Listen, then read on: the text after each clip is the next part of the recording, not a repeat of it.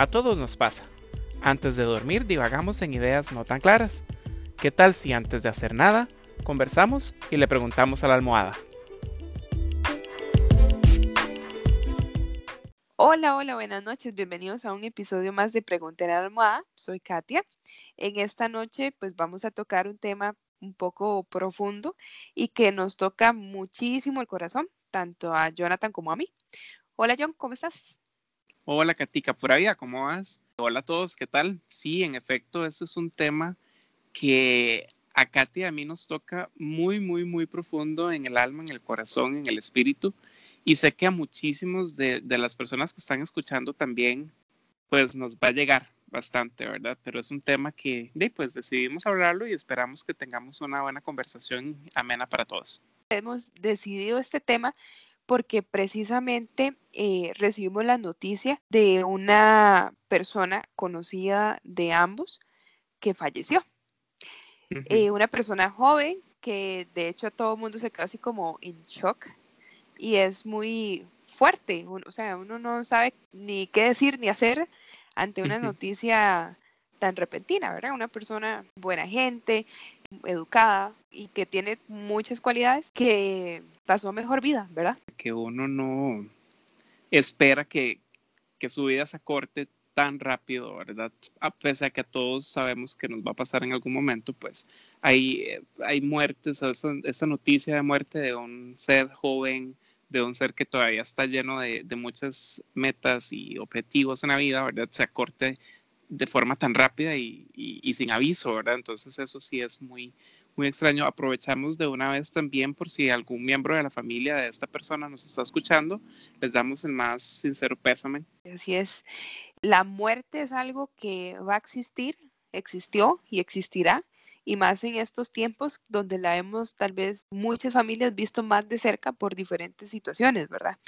En el caso de ambos hemos sido visitados muy de cerca por, la muerte, ¿verdad? Que es algo, un tema que sí es duro, pero es una realidad en efecto, Katika, en estos últimos meses, con todo esto que está sucediendo, pues a muchos se les ha acercado a la muerte de una forma tan pronto, tan real, ¿verdad? Pero una cosa que a mí sí me parece muy, muy interesante es ese shock o choque inicial que uno siente cuando se da cuenta de lo que pasó está pasando, porque es muy diferente cuando, por, ejemplo, esa persona eh, cercana que perdimos eh, hoy fue algo que uno realmente no esperaba. Pero cuando una muerte es más bien como una, como el, el título del libro, una muerte anunciada, ¿verdad? Que ya uno viene con meses de estar padeciendo con esa persona, que la persona sufre, que está enferma yo siento, por lo menos eh, desde mi perspectiva muy personal, que es puede ser una forma de asimilar o de procesar esa información un poco diferente. Por más que a uno le avisen, le digan, y por más que uno recorra o camine unos años, unos meses, unos días de, de, un sufrimiento, porque sabe que esa va a ser, o sea, uno sabe que ese va a ser el final, uno nunca va a estar preparado para eso. Lo digo también porque, bueno, en mi caso personal, cuando fallece mi madre, esto se da a raíz de una enfermedad, esclerosis lateral amiotrófica. Entonces, tres años antes de que suceda, nos dicen qué es la enfermedad, cómo afecta la enfermedad, qué puede pasar. Eh, se empieza toda la familia, un, un proceso eh, de duelo que uno piensa que el duelo es después, pero en estos casos que son enfermedades eh, terminales, pues el duelo se da desde que se descubre la enfermedad.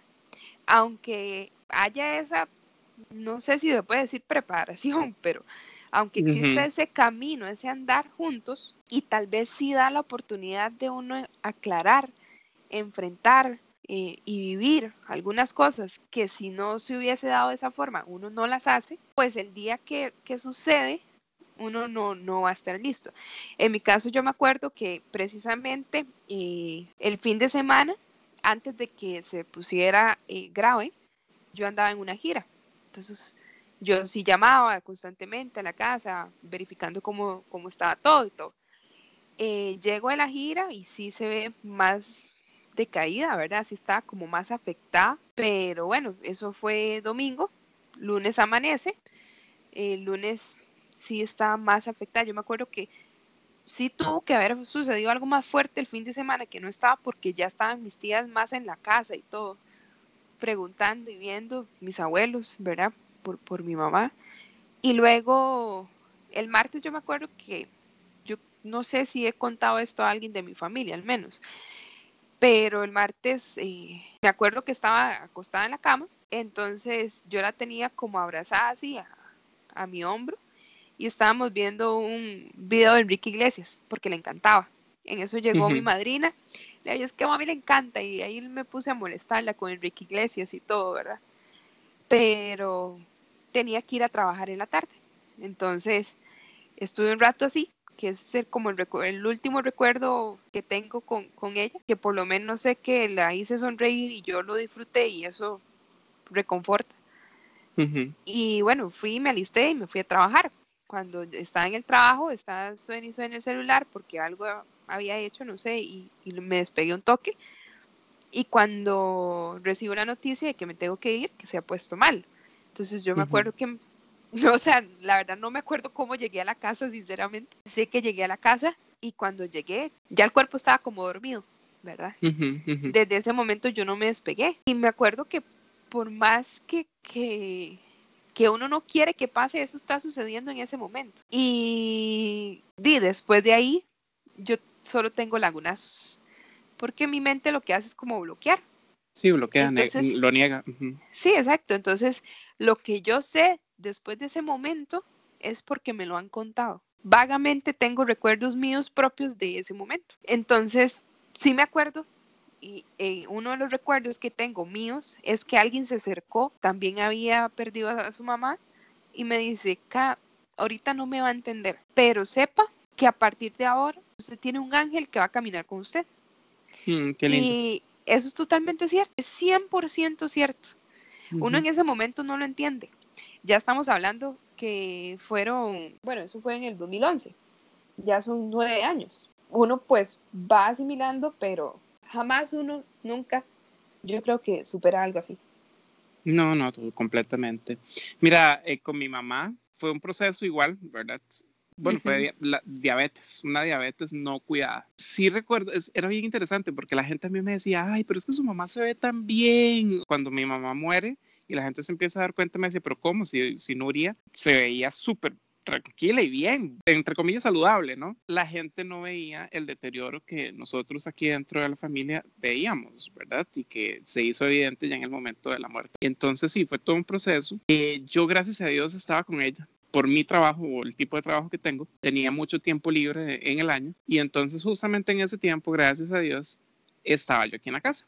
Y entonces ella se acuesta a dormir con un dolor de cabeza de hecho, pasamos la noche, eh, no esa noche, sino la noche anterior en el hospital porque tenía ese dolor de cabeza.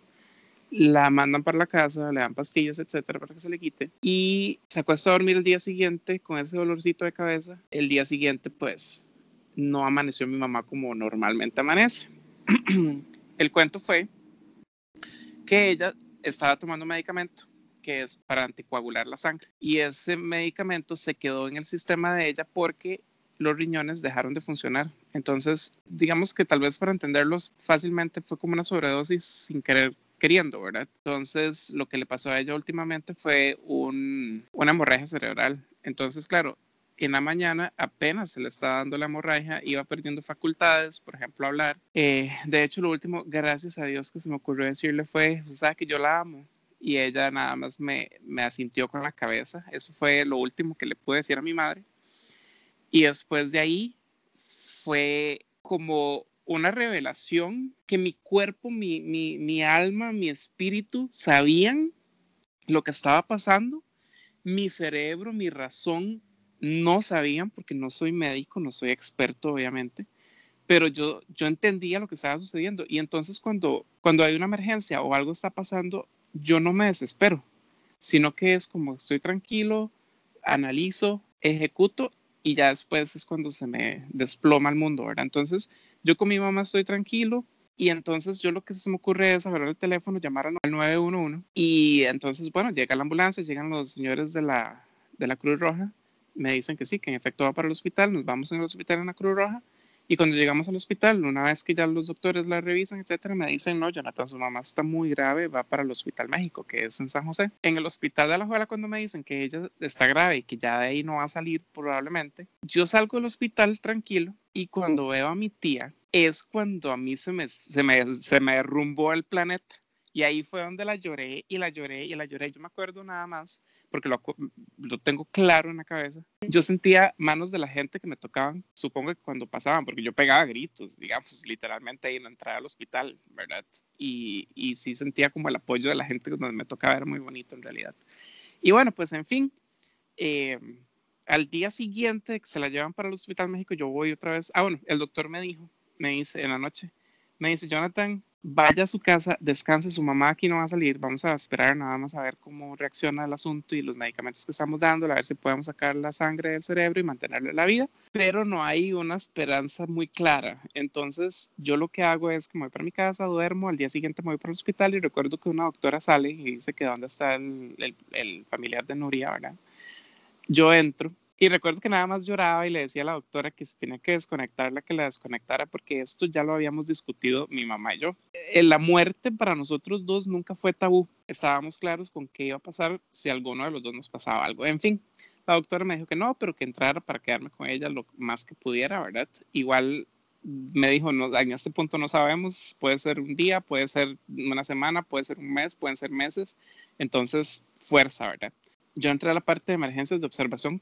Veo a mi mamá en la cama, conectada a una máquina. Yo sentí como el mundo se me despedazaba de nuevo. Mi familia estaba afuera, entonces lo que hacíamos era que yo salía, ellos entraban, yo salía, alguien entraba, pero solo podía estar una persona con ella. Y recuerdo que yo cada vez que salía le decía a mi mamá, no se vaya hasta que yo venga. Yo quería que ella se fuera conmigo. Bueno, en fin, terminaron de entrar todos, yo volví a ingresar. Recuerdo que le metí el brazo debajo de la cabeza le cantaba, le hablaba, le decía que se fuera tranquila, en paz. Recuerdo que cuando yo me levanté, porque la, el brazo estaba como dormido, volví a ver la maquinita así como en las películas, ¿verdad? Y ya estaba la línea recta. Y yo nada más volví a ver a una enfermera. Le dije así como, ya. Y ella nada más me asintió con la cabeza, tragó grueso. Yo salí donde vi a mi familia, me tiré a llorar de nuevo, abracé a mi papá como nunca en la vida. Y se nos fue la viejita aquí hay algo interesante. A ambos igual, o sea, uno, uno sabía que eso iba a pasar, pero por más que uno quiera mantenerse fuerte, quiera como estar cuerdo en ese momento, es imposible. No, es imposible, correcto. Es imposible, es imposible. Y sí, algo que tal vez yo no mencioné, yo llegué a mi casa y pues estaba la familia principal y alguno que otro tío, no sé, ¿verdad? Pero estamos hablando que fue en mi casa porque también eso se había hablado y mi mamá no quería conectarse a máquina. Entonces, sí, tal vez si hubiésemos actuado y uno llama y la lleva al hospital y un día más, días menos, ¿verdad? Pero conectado a máquinas. Sí, Entonces, en ese caso, nosotros ni tan siquiera pasamos eso. Una semana antes había visitado el doctor que la veía ella de, Clínica del Dolor y ya había dejado eh, hechas eh, bueno, hecha el acta de difunción, porque ellos ya, di, ellos son los que conocen, saben, ¿verdad? Saben que en cualquier momento podía pasar algo. Cuando pasa, o sea, dos de la tarde, no sé, ¿verdad? Que, que yo me acuerdo que era una fila de gente, y llegaba gente, y llegaba gente, y llegaba gente. Mi familia, como les he mencionado, es súper grande, y por el lado de ella, pues muchos hermanos no estaban cerca. Entonces, sí recuerdo que le dio tiempo a absolutamente todos de despedirse. porque yo nunca salí del cuarto. Entonces yo me acuerdo que el primo que vive en Limón, el tío que vive en San Carlos, el tío que no sabíamos dónde estaba, o sea, yo me acuerdo que todos llegaron en su momento y se despidieron de, de mami y nosotros, por consiguiente, cada uno tuvo su oportunidad también, ¿verdad? Qué bueno. Pero, pero eso es, yo sí creo que eso es importante, hablarlo. O sea, ¿qué quiere usted? ¿Qué quiere que sea, que pase o que suceda? Es que, a ver, el asunto es que, por lo menos en, en este lado occidental, la muerte se ha convertido en un tema tabú. Entonces es, es bien gracioso porque hay gente que, ¿verdad? Vos le tocas el tema de la muerte y es como, eso no se puede hablar. Y es lo que más seguro tenemos todos desde el momento en que nacemos. Aquí hay una frase que, que es tan cierta que encontré con respecto a esto. La frase dice, la muerte es más universal que la vida. Todos morimos, pero no todos vivimos. Como yo a veces digo, o sea, lo único que tengo en la vida es eso, asegurado, la muerte. Exacto. Ciertísima esa frase, de verdad. Tenemos que aprender y entender que todos vamos a terminar en algún momento y tenemos que aprovechar la vida que se nos está prestando en este, tiempo. Entonces, vivámosla, seamos felices, disfrutemos de las personas que nos que queremos, que nos quieren y de cada momento, cada detalle, por más pequeñito que sea, disfrutémoslos, amémoslos y seamos felices. Vivir el aquí y el ahora. Aunque cueste, el pasado ya pasó y mañana no sabemos dónde vamos a estar. Muchas gracias. Buenas noches. Muchísimas gracias a todos. Que tengan muy bonita noche.